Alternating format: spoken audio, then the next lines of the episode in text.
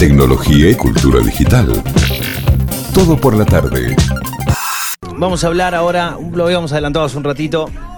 Es, eh, no hay una sola, eh, son varias las aplicaciones que utilizamos, eh, hemos utilizado, eh, nos negamos a utilizar, decimos que no, pero sí. Bueno, hay mucho para hablar de- del mundo de las aplicaciones o Love Apps, Tinder, Happen, Grindr, hay un montón más. Yo estoy seguro que hay un montón más que no conozco.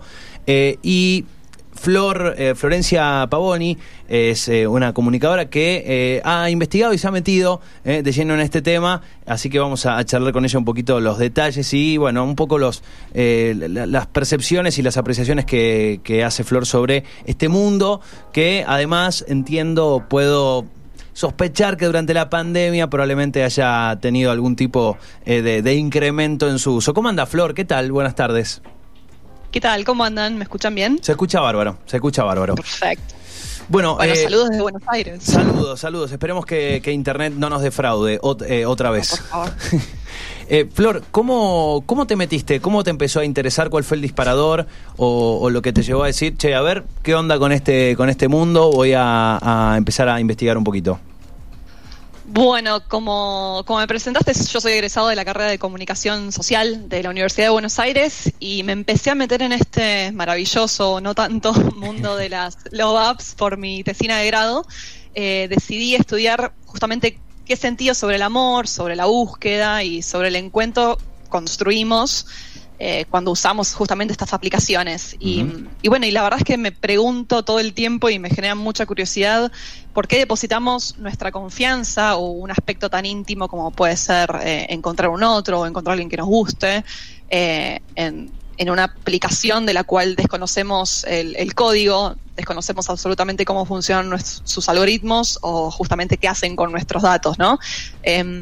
Me genera mucha curiosidad, eh, investigo justamente cuáles son esos, esos motivos del éxito y de, de la apropiación tan masiva que, que tuvieron y que disfrutan estas aplicaciones hoy, con millones de usuarios en todo el mundo. ¿Sabes que esto, esto, que- este punto que decías recién, si uno, viste, son cosas que por ahí están ahí, por ahí son obvias, pero no son tan obvias, porque por ahí no las pensamos o no, no las, no hacemos ese insight o decir, eh, a ver, che, para, uy, esto es verdad. De pronto, en la vida diaria de, de una persona, eh, la Sí, sí, supongamos, supongamos poner una hipótesis, porque está bueno, esto funciona me parece mejor con un ejemplo, ¿no? Vamos a poner a Pepita y a Pepito, soy muy original con los nombres, pero Pepita está eh, abierta a encontrar a una persona, ¿sí? Y eh, Pepita entonces de pronto, eh, no sé, sale con amigas a un bar o, eh, no sé, de pronto le llama la atención alguien con la que la persona con la que trabaja, en su trabajo, en su oficina. Los recursos más clásicos. Los- los más clásicos, ¿no? Angie, Eh, de lado. Ahora, Wow. eh, digo, depende lo que esta, lo que Pepita haga o no haga, o eh, los lugares que vaya o no vaya, son las personas que va a conocer o no conocer, digamos, ¿no? Es como el, el- efecto mariposa, el azar de la vida y de las de este múltiple, compleja universo de decisiones de las personas que deciden ir a un lugar o no, por ejemplo. Ahora, esto que lo traslado a esto que decías del algoritmo, de alguna manera el algoritmo vendría a ser como todo ese conjunto de decisiones de ir o no ir a un bar, de eh, tirarle, agregarle, el- tirarle la solicitud en Facebook a una compañera, a un compañero del trabajo o no. Digo, ese algoritmo de alguna manera está presentándonos personas haciendo todo ese conjunto de decisiones por nosotros. Sí, es una suerte de gestor, digamos. Eh, yo creo, yo, yo, yo uso mucho la palabra de, de autogestión, ¿no? Eh, hoy tenemos aplicaciones para, para justamente autogestionar muchos aspectos de nuestras vidas, ¿no? Eh, las mujeres tenemos aplicaciones para saber cuándo nos viene el periodo menstrual, eh, todos, no sé, podemos tener una aplicación para saber eh, cuánto agua estamos tomando por día, es decir, y Tinder, Happen, este tipo de aplicaciones también son de algún modo autogestoras de nuestros, nuestros vínculos, ¿no? Las personas nuevas justamente con las que nos relacionamos.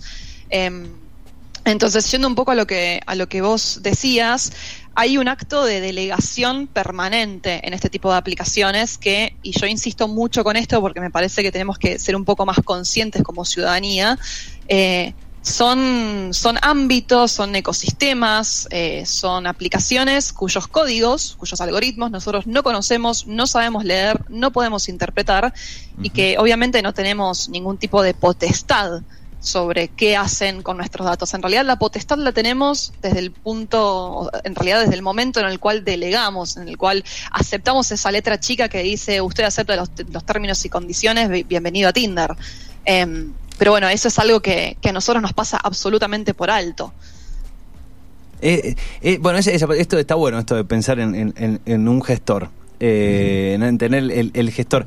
Y ahora, en, todo este universo, primero, un dato, vos más o menos investigaste cuántas aplicaciones hoy hay eh, similares, porque hay Tinder sería como o Happen, las más conocidas, o Grinder. Acá hay una banda, internacionalmente tienen que... Hay, hay muchas. Internacionalmente, internacionalmente es, es incontable, la verdad es que... Y, y, también funcionan mucho del lado de los nichos, ¿no?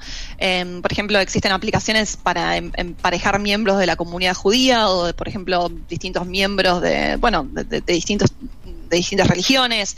Sí, sí, el em, otro día vi uno de una chica eh, que mencionaba una app cristiana. Ah, mira. También. También, o no sé, eh, o fanáticos de libros y de literatura, o gente que se conoce de acuerdo a las cosas que odia, digamos. Los criterios son. los haters. muy, haters gonna hate, como siempre. Em, no, eh, los criterios, la verdad, para crear una app son tan creativos como, bueno, no sé, la creatividad de, cada desarrollador o de cada, o de cada eh, empresa. Lo cierto es que Tinder, Happen, eh, Grinder, etcétera, son aplicaciones, vamos a decir, generalistas, ¿no? Donde tienen un pool de usuarios que buscan de todo, digamos, desde una eh, desde un night one stand, como se le dice, o de un sexo de una noche, hasta enamorarse y encontrar al, futuro padre de sus hijos o madre de sus hijos. Em, entonces, la verdad es que es para mí es imposible calcularlas. Yo siempre hablo de Tinder y Happen porque me parece que son las, las dos como más, eh, más icónicas. Sí. Y también porque Tinder, por decirlo así, es la punta de lanza de uno de los eh, grupos económicos esta, vamos a decirle, industria emocional, eh, vamos a decir, más, más importante, que es Match Inc., que tiene, digamos, bajo su brazo una, una gran cantidad de otras marcas, una gran cantidad de otras aplicaciones como Match, eh, OkCupid y, y, varios, etcétera. Hay que tener en la tarjeta, ¿no? Soy eh, gestor en la industria emocional. Eh, ¿qué, título? Yo, los yo, los interpreto de ese modo, obviamente nadie se presenta así, pero pensemos también que estas aplicaciones funcionan eh, en un ecosistema mucho mayor. Eh, ahora voy a empezar a tirar algunos datos que pueden ser como medio, que, pueden ser medio de color, pero alrededor de estas aplicaciones también han surgido un montón de otros, vamos a decirle, servicios aledaños, ¿no? coaches de seducción que te que justamente, bueno, te coachean o te dicen, che, arma tu, tu perfil de Tinder de esta manera, fotógrafos que se especializan justamente en... ¿Habrás visto el, cartel ese que... El perfil y armar las fotos, el tipo ese que te enseñaba a besar, ¿lo viste ese? ¿Cómo? Andaba circulando por Twitter. igual. Hay un, tipo, hay un tipo que te cobraba, pero yo pensé que era joda y era posta. Un tipo que te enseñaba, creo que era de algún país de Latinoamérica, no era de Argentina. Pero el tipo tenía un, decía, beso francés, besos con boca cerrada, beso con boca abierta. Te enseño a besar, diferentes técnicas, con información histórica del origen de los besos. Eh, era como, no, en serio, es como Hay mercado para todo. Hay que encontrar tu nicho. Es, mucho. Eh, es el auge de la pedagogía por internet para mí, realmente. Estamos, estamos viviendo un, un momento histórico para, para lo que es eh, aprender y para el mundo del tutorial o del do it yourself. Es terrible. Y, mm, creo que, que sale mucho de acá también. Eh, hablábamos antes de, anticipando la charla que íbamos a tener con vos, recordábamos ese capítulo eh, Hang the DJ de Black Mirror que habla un poco de todo esto. ¿Qué, qué conclusiones o, qué... Eh, a ver, ¿Qué puntos sí y qué puntos no? ¿Qué cosas sacaste de ese capítulo?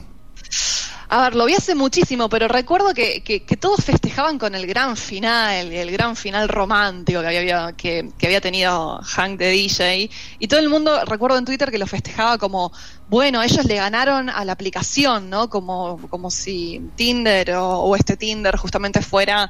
Em, el diablo o el malo de la película. Y en realidad, eh, yo cuando hice el análisis de, ese capítulo, porque lo vi varias veces en su momento, ellos terminan, digamos, encontrándose o terminan justamente triunfando o, terminan ganándole a la aplicación justamente siguiendo la propia lógica, es decir, siguiendo los pasos que el algoritmo o los pasos que eh, esa aplicación pretendía para ellos.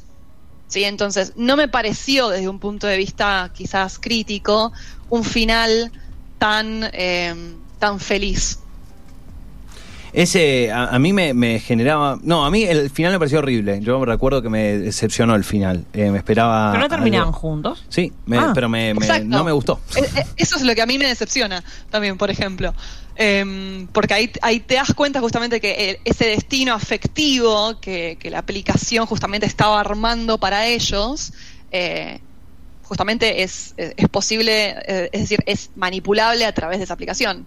Eh, entonces, por ese lado, quizás a mí me hubiera gustado otro tipo de final, pero no soy guionista y no soy la dueña de Black Mirror, pero ese es el análisis que, que- que yo, que yo hice de ese capítulo, al menos. ¿Por qué, Flor, pensás que eh, está. eh, está como todavía, ¿eh? Todavía. Ya no tanto, pero todavía está instalado esto de. Che, boludo, ¿tenés Tinder? No, yo Tinder nunca, jamás. Jamás Tinder, no, esas cosas a mí, yo no. No, hay forma. No, no, yo en Hay- eso no me vas a encontrar ahí, ¿eh? Y en realidad lo Hay tienen cada instalado. converso. Sí, sí, hay sí. cada converso. Pero, ¿por qué pensar? O sea, ¿qué tiene de malo? No, no, yo no entiendo por qué eh, está eso de no, no, no, yo Twitter no. Pero no como si fuera. ver- pero no es por el lado de que te da vergüenza. Es como si como si estuviera mal. No, pero es, es parte de, la, de, de la, la apreciación social. Es como tipo, ah, si vos usás Tinder, sos tal, sos así, sos esto. Como, Es como, parece asociado a la, no sé, a la promiscuidad, no sé, algo raro. Bueno, puntualmente Tinder me parece que sí. Em, me, me encanta esta pregunta porque es, es muy divertida también de, de- de analizar. Em, hagamos también, les propongo como hacer un poquito de historia para responderles esto. Recuerden que Tinder no nace, Tinder como cualquier love app, no nace, digamos, vamos a decir, de un repollo de la tierra, viene, digamos, a coronar toda una tradición de, de tecnologías al servicio del encuentro, ¿no? Antes de Tinder, ¿qué teníamos? Bueno, tuvimos Facebook, tuvimos una gran educación sobre lo que es tener un perfil, eh, y también venían, veníamos de tener estas páginas, ¿se ¿recuerdan estas webs de citas especializadas en Sí. esto? Que bueno, ¿cómo estaban posicionadas? Justamente como el, el- el último derrotero de los solteros, ¿no? De los Sí, solterones. Eh, ¿Cómo se llamaba eh, ser esta la, la más la que dicen que es la más turbiona, digamos? ¿Cómo era que vi- Bueno, eh, Ashley Madison, que fue como. ¿Cómo? Ashley, Badoo. Madi- Ashley Badoo. Madison, Badoo. Badoo. Bueno, tal cual, en Badoo es muy posible encontrar a nuestros padres hoy, seguramente.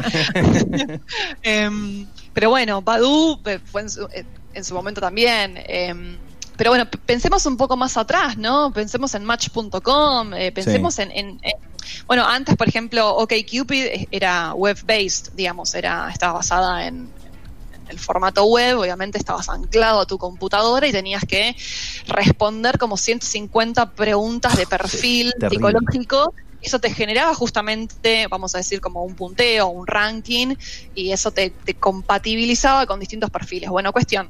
em, quiero ir a esto. Ese tipo de webs, ese tipo de, de- de servicios estaban posicionados para gente solterona, gente que, que, que, por decirlo así, estaba por fuera del mercado, ¿no? Y que les costaba insertarse. No, no tenían Y, mm, demanda.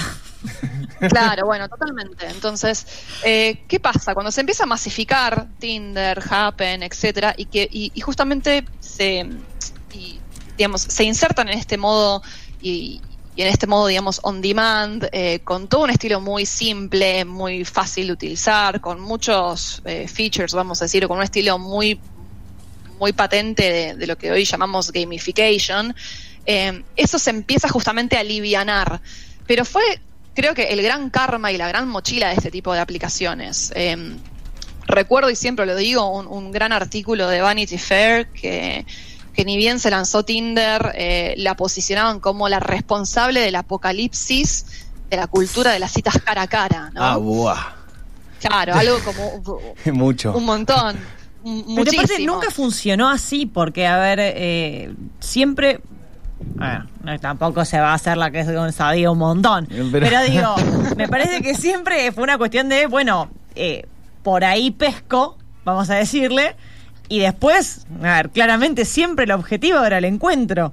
No es que nos vamos a quedar chateando y neta, tipo para siempre porque nos re divierte. Está bien, habrá gente que lo hizo así, pero, digo, creo que no era el objetivo.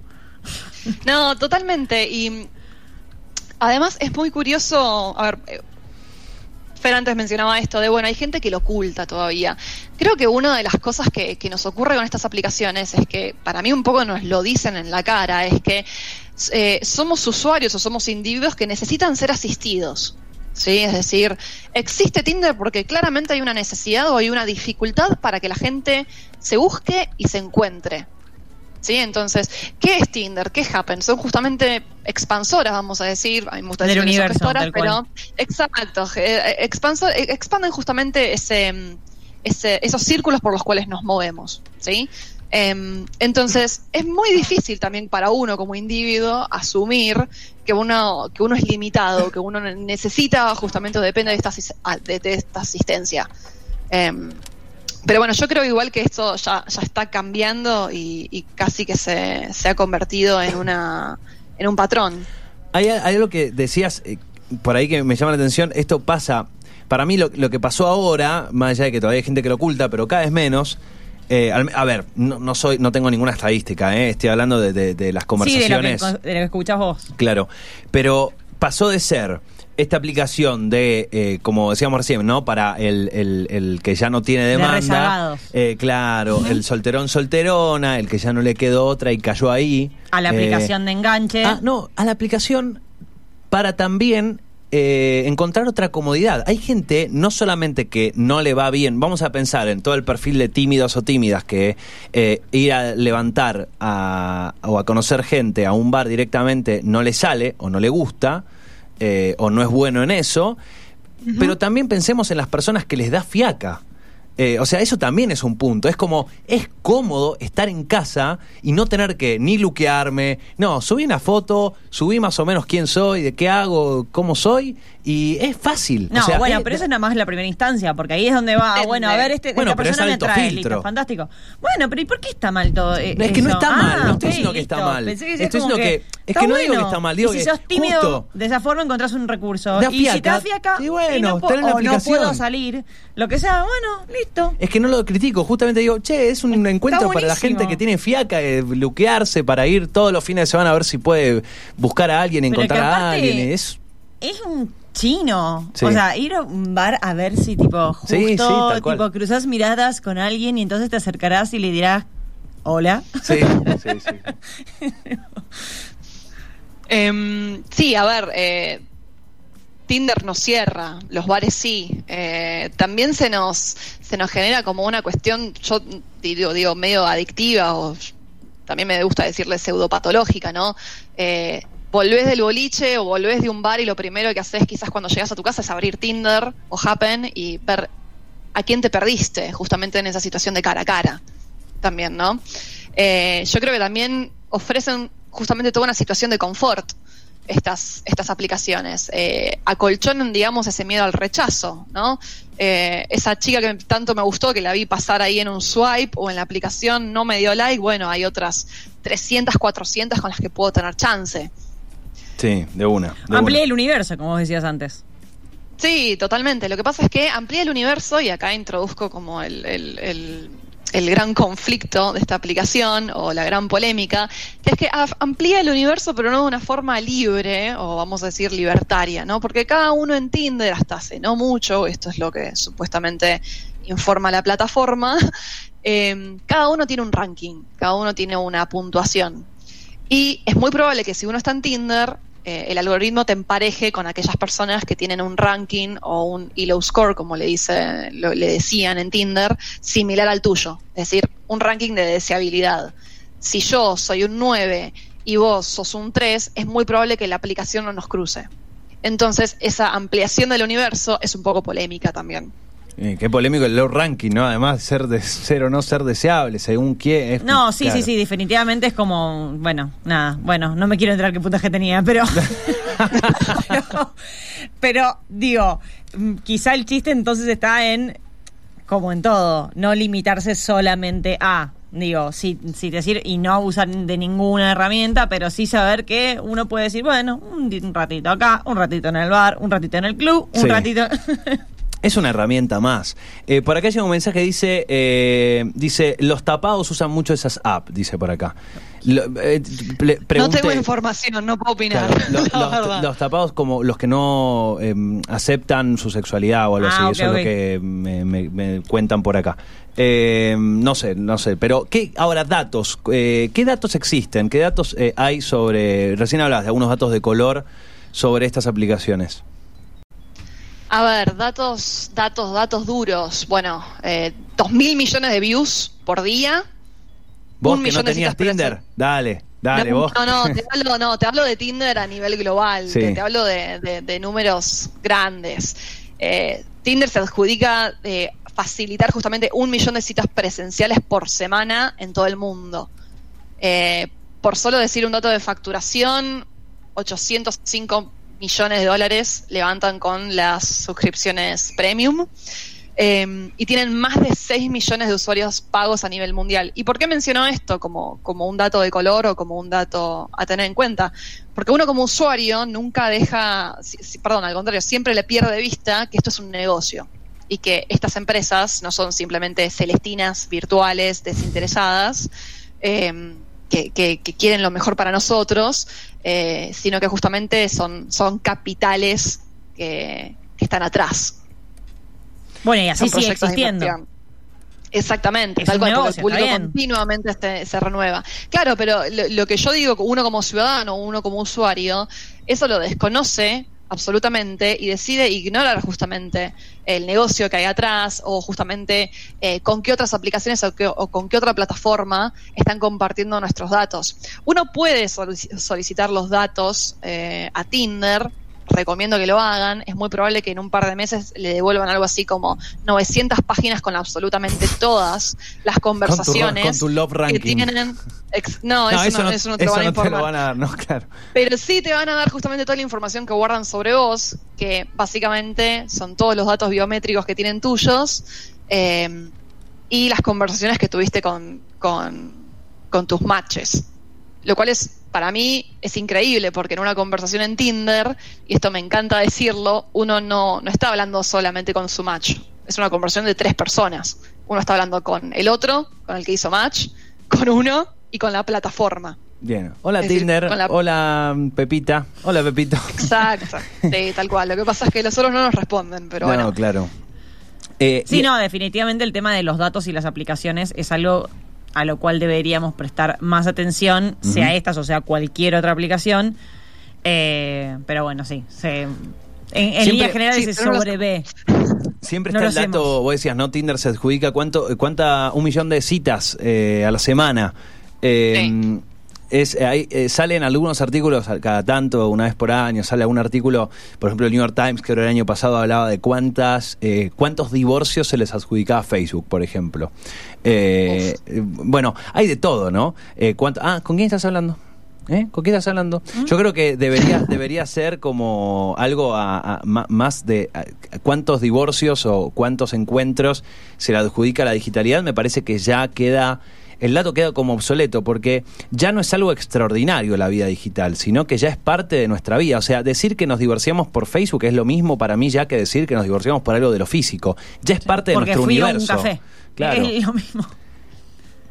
No, absolutamente. Además, digamos, todo este auge de estas, de, de las redes sociales también se, se enmarca en, en un contexto mucho más general y vamos a decirle sociológico, que es eh, la tendencia de los matrimonios fugaces, la caída justamente de la institución del matrimonio. No sé cómo será ya en Mendoza, pero acá en, en Buenos Aires al menos eh, los matrimonios duran en promedio cuatro años. Ah, mira, no tenía ese dato, esa Sí, estadística. No sé si se podrá conseguir en Mendoza.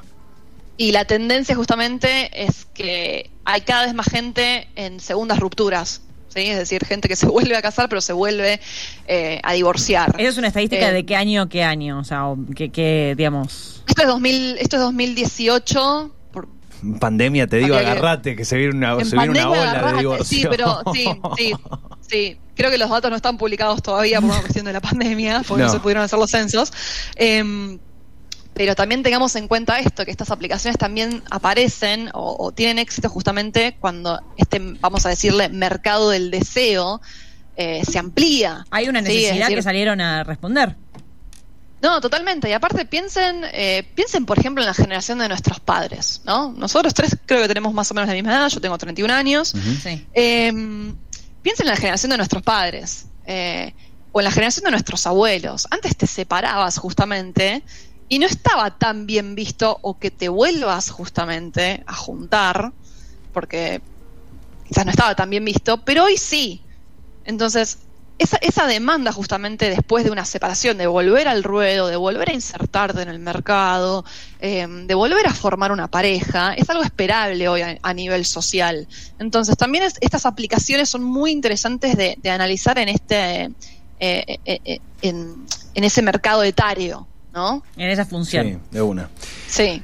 Em, la última, Flor, eh, la verdad que es, eh, es genial la charla. eh. Eh, Estamos hablando con, con Flor Pavón y la pueden seguir allí en, en las redes. Eh, ¿qué, qué datos hay o, o qué, eh, digamos, qué observaciones hiciste durante la pandemia? Porque en la pandemia entiendo que lo que, lo que sucedió mucho es más allá del mercado de, la, de las fiestas clandestinas y de los encuentros, eh, de los encuentros tal vez de, de personas que decían, mira, che, no, no nos podemos juntar ahora, pero eh, bueno, juntémonos igual, sabemos que pasó, sabemos que, que más o menos visible sucedió, pero de pronto hubo tal vez muchas personas que quisieron mm, respetar el- la- las medidas, no salir, qué sé yo, eh, y entiendo, pues yo me imagino que hubo un mercado, ese mercado del deseo, como que se empezó a inflar, decir, bueno, bueno, sí, ya, ya está, ya nos encontramos en algún momento, viene el mes que viene, el otro, cuando Fernández a ver, habilite un poquito.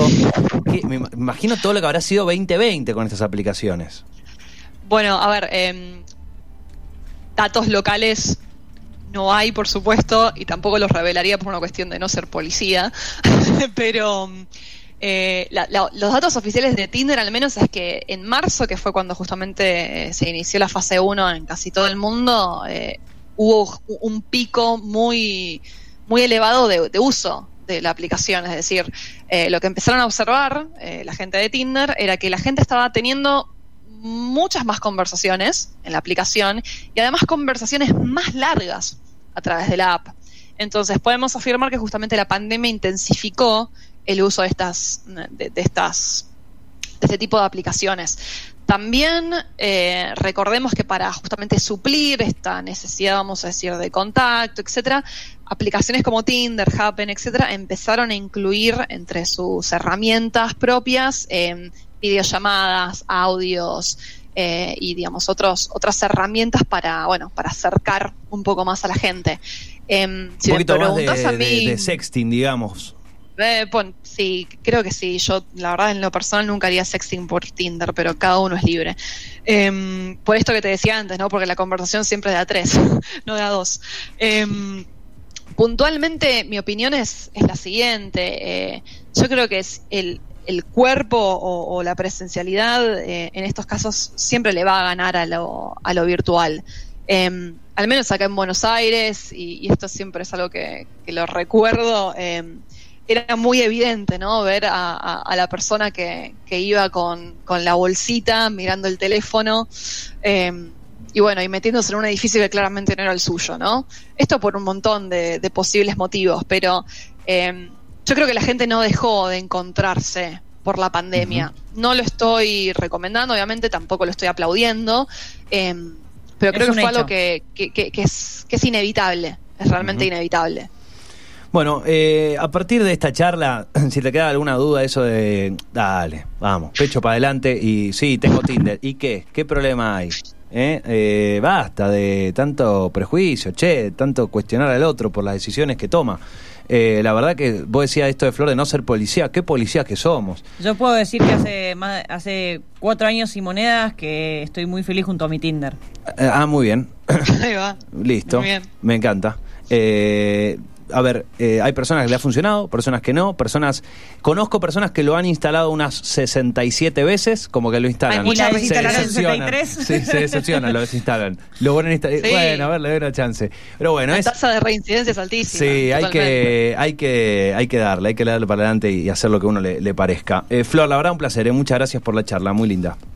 Chao, muchas gracias, chicos. Muchas Que Gracias. tengas buenas Chau, tardes. chau. eh. Chau.